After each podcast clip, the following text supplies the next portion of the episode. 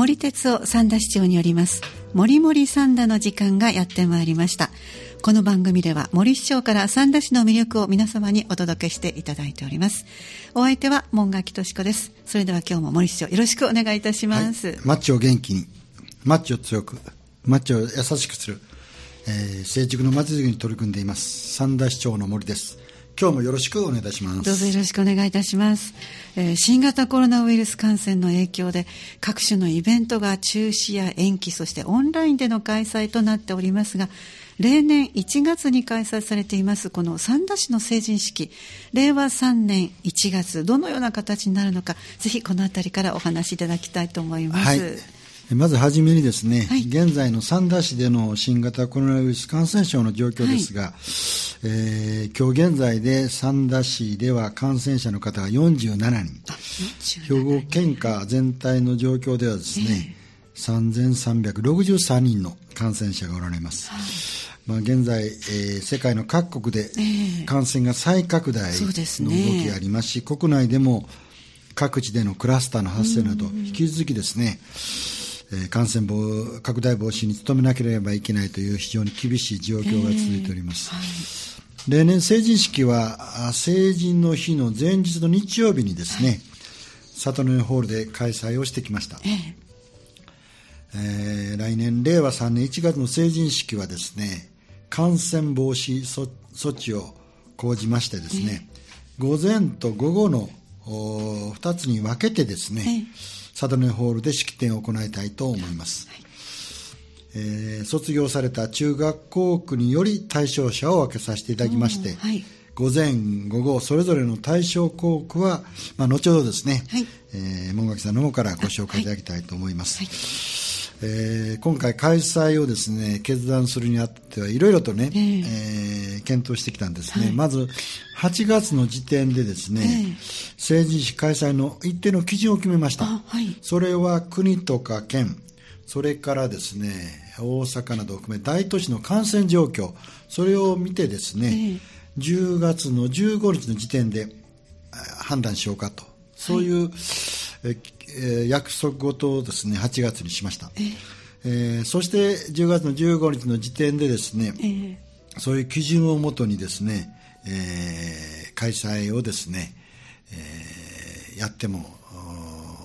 措置をしっかりすれば大丈夫だという、そういう判断をさせていただきました。はい。まああの東京はですね、えー、油断できない状況にありますが、まあ、あの少し波はありますが、全国レベルで、えー、減少傾向に向かっているのかなというような、えー、判断でした。阪神間のですね、各自治体ではですね、一つの市がオンラインで実施されますが、他の自治体ではですね、三田市と同じように分散をして、えー、分けてですね、リアルで実施をしていこうと。まあ、あの、一生に一度の思い出ですのでね、できる限りフェイス2フェイス、はい、距離を空けながらですね、えー、思い出を作っていただきたいというふうに思ったところです。まあ、今回の成人式の企画準備には新たな取り組みとしましてね、えー、現在新成人4人の方がですね、えー、成人式サポーターとして積極的にですね、はい、今までは C だけで考えたんですけどね、えー、成人式の企画を考えていただいたり、準備に関わっていただくと。えー、そういう若い人、市民参加のですね、うん、成人式をやっていきたいというふうに考えております。はい、ありがとうございます。それでは先ほどございました、えー、中学校区別ということですのでご紹介していきましょう。えー、令和3年1月10日の日曜日に三田市総合文化センター里の根ホールで開催されます。三田市成人式、午前午後、それぞれの対象となる中国、えー、中学校区をお知らせしていきましょう。えー、式典が朝の10時30分から始まっていきます。受付開始が10時ですね。その午前の部は、欅台中学校区、長坂中学校区、上野台中学校区、そして入野木台中学校区、こちらにお住まいの新成人が対象となります。そして、えー、午後1時開始となります。受付開始がその30分前、12時30分となります。午後の部、こちらは八景中学校区、愛中学校区、狭間中学校区、そして富士中学校区、こちらにお住まいの新成人が対象となります。詳しくはもうお手元に届いております11月1日号の三田市の広報誌伸びゆく三田または市のホームページをご確認いただきたいと思いますさて、成人式に関してもう一つなんですが、今後、成人と言われる年齢が18歳に変更されることが決まっておりますが、はい、その後の成人式についてどのようにされるのか、決定されたのか、ちょっとお話しいただきたいですね。はいえー、今回ですね、えー、合わせてですね、えー、民法が令和4年4月1日に改正されて、えー、改正されます。そして、えー、18歳がですね、法律的に成年年齢に引き下げられます。まあ、そういうことを踏まえましてですね、えー、法律の改正後に開催することになります、はい、令和5年1月の成人式はですね、はい、えー、誰を対象とするのか、あこの間、いろいろ検討を重ねてきました、はい、そして三田市ではですね、これまで通り、成人式は令和5年以降もですね、20歳の方を対象に開催することにしました。その主な理由はですね、18歳といえばですね、まさに大学受験や就職を控える高校3年生が多いんですよね。ね。時間的、精神的にも余裕がなくですね、成人式を開催しても、なかなか参加していただくのが難しいんじゃないかというようなことですね。はい、それから、もう一つは成人式はですね、えー、古い昔からの友達とお互いのね、ある意味では成長をね、えー、確認し、ええー、ふるさと三田での再会の場としての意味合いもあるんじゃないかと、はい、高校卒業後ですね、えー、えー、一定期間2年間ほど経過した二十歳を対象にですね、うん、式典を実施するということも、えー、望ましいんじゃないか。そういう判断で、はい、今回令和5年以降もですね今まで通り二十歳を対象にさせていただくことになりました。はい、ありがとうございました。えー、ここまでは成人式についてのお話をお伺いしてまいりました。続いての話題は、えー、11月1日号の広報誌、のびゆくサンダの一面に大きく掲載されておりました、サンダに誕生予定の体験型芸術文化施設、地球アトリエについてのお話をお伺いしていきたいと思います。えー、風が見える街サンダへ、地球アトリエの期待として広報誌の一面、ホットトークに市長も書いていらっしゃいますね。はい、えー、ではまず、地球アトリエについてちょっとここで簡単にご紹介してまいります。はい、お願いします。はい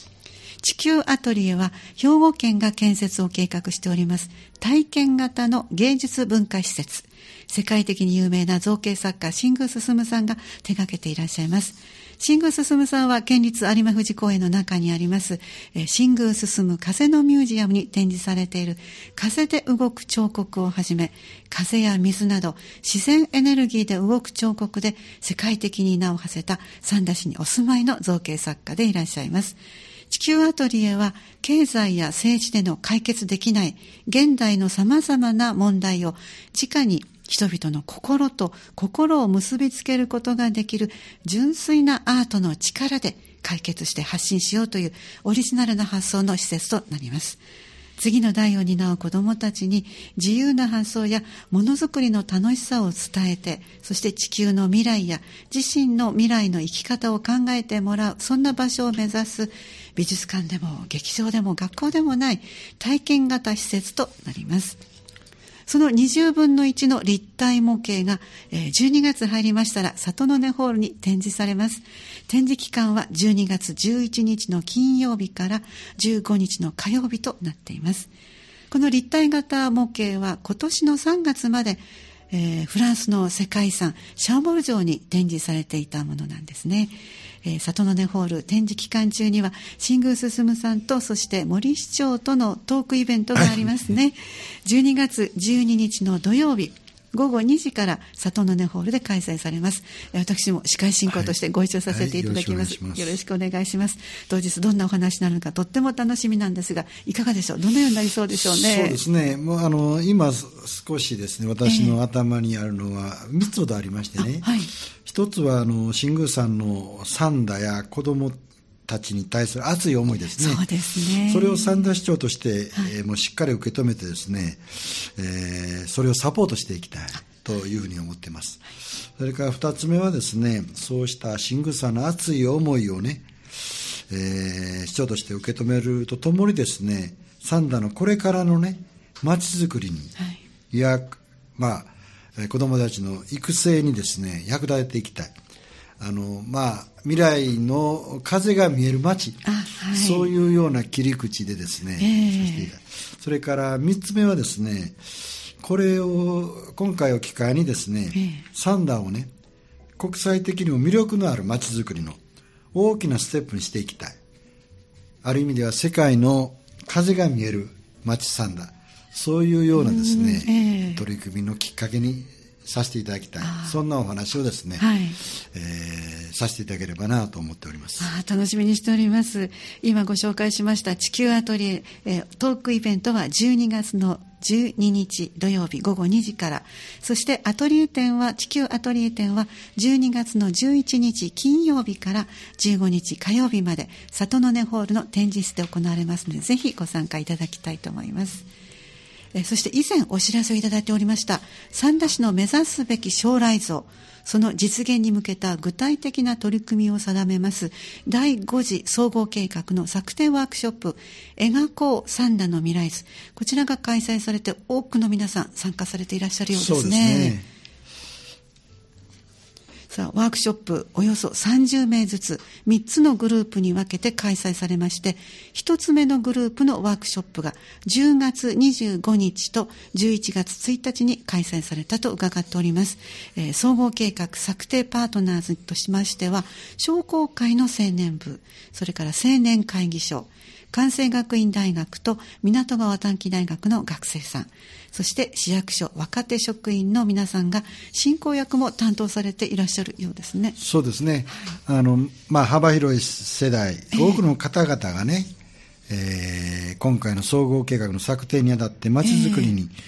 サンダのまちづくりに関心を持ってもらえたら、うん、ということで大変今回のワークショップ、えー、嬉しく思っています。まあ、ワークショップではですね、えー、10年後のサンダの将来像を真剣に考え、語り合っていただいたというふうに聞いております。えー、まあ、市民の皆さんがですね、住み続けたいと思う街はどんな街なのか、とても活発な意見交換をしていただきました。そうですか。えー、私はですね、えー、今回の、うん、第5次総合計画にあたってですね、えー、2つほど思いを持っております。はい、一つはですね、今、サンダーは大きなですね、時代の分岐点にあります、はい、まあ、長く続いた人口増加率が高い成長のですね、えー、する町から、はい、まあ、現実としてですね少しずつですが人口が減少していく町へと変わっています、うん。はい、まあ、日本全体がですね人口減少に向かっているんですがサンダーは成長した分それだけですね、えー、大きな分岐点になるのではないかとその中で一つはですね三だから転出をする。特に若い人ですね。これをできる限り少なくして、まあ三代に残ってもらう。もう一つは、市外にですね、おられる方が三田に転入をしていただく。これも若い人が中心にですね、そういうことを増やして、まあ、人口減少できる限り抑えたい。そして、若い人、まあ、若者言ったら、私は40ぐらいまでは若い人に十分に入るんじゃないかと思うんですが、そういう若い人にとって魅力のあるにある町に、まずは当面変えていく。そして人口減少をできる限り抑えると。そして二つ目はですね、えー、これ人口減少はですね、確実にですね、進んでいきます。まあ、少しずつ人口減少をですね抑制するとしてもですね、うん、確実に進んでいきます。これは日本全体そうなんですけどね、うん、そういう人口減少が進んだ社会にあってもですね、三田市がやっぱり住みたい街だな、ずっと住み続けたい街だなというふうにしなくてはいけない。それのためのですね、準備を今からしっかりとやっていく必要があるんじゃないかと思います。えー、最近言われますように ICT とか、はい、AI を活用してですね、えー、より人口減少でも住みやすい。特に交通問題ですね移動。そすねそして多くの人の命に関わる医療。これもオンラインのそういう医療とかですね、ありますし、そしてこれからやはり教育の面では、あ学校の再編などがですね、問題になってきますが、そういう中でもしっかりと子どもたちがですね、十分な教育を受けれる。そういう市が提供するサービス水準をですね、人口減少になっても、えー、低下することなく、より高められるように、質的に、はい、そういうですね、街づくりに、えー、するための第五次総合計画をですね、多くの市民の皆さんと一緒に作っていきたいな、というふうに思っております。はい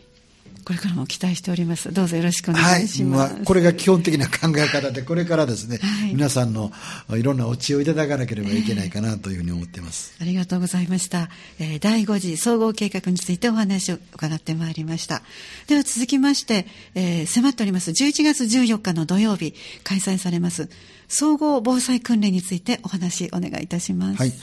例年ですね、えー、この時期ですが、小学校を会場に三田市の防災、総合防災訓練を行っております。そして多くの方々にですね、体験、見学をしてもらって、防災意識の向上に役立てていただこうという試みです。今年はですね、本庄小学校で開催します。特に今年はですね、新型コロナウイルス感染症対策としてですね、えー、開催時間を若干短縮をしまして、見学をするについてもですね、本庄地区の方で事前に申し込んでいただいた方のみとい。うことで、防災訓練そのものをですね、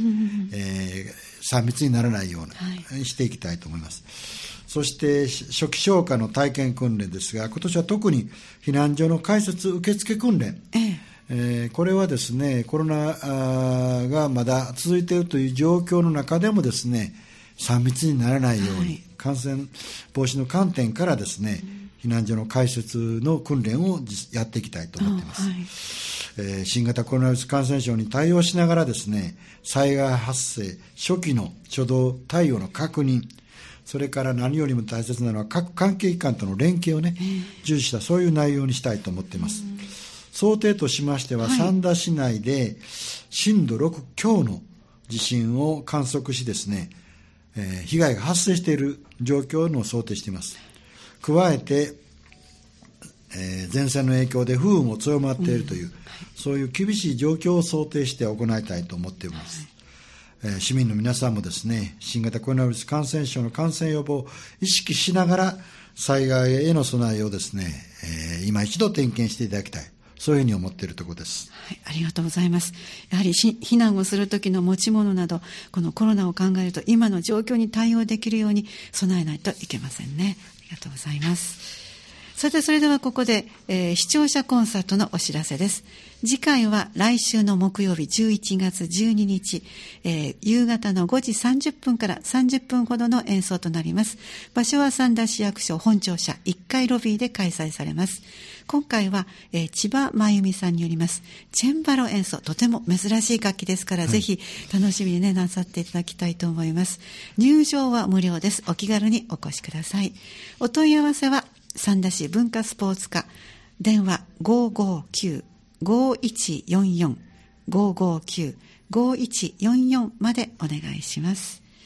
さて、それでは番組の最後になりました。えー、森市長からの青春時代によく聴いていらした歌、また悩んだ時に励まされた歌詞や力づけられた曲など、人生の応援歌をリクエストしていただきまして、その曲にまつわるお話を伺っていきたいと思います。今回はリクエストにダークダックスのい。つかある日、これちょっと山の歌ですよね。あの、まあ、今回ですね、えーまあ、青春時代というより私の子供の時ですね。小学校の時に、はい、えー、ダークダックス、え。ー、ね、みんな慶応ボーイですね。そうですね。いうスマートなですね、はい。えー、男性のですね、はい、テレビとかでですね活躍してましたね。非常にですね、まあ、学校でもそうですけどね非常に、えーコーラスというのがね、えー、男性コーラスというのが非常に、えー、印象に残っているのかな。そうですね。で、まああの、ダークダックスさんはどちらかといえばあのトロイカとかねロシア民謡、はい、そうそうそうですね。ね、だから音楽の時間でもね、えー、ある種ロシア民謡にされたりあと生山参加とかね。そそして、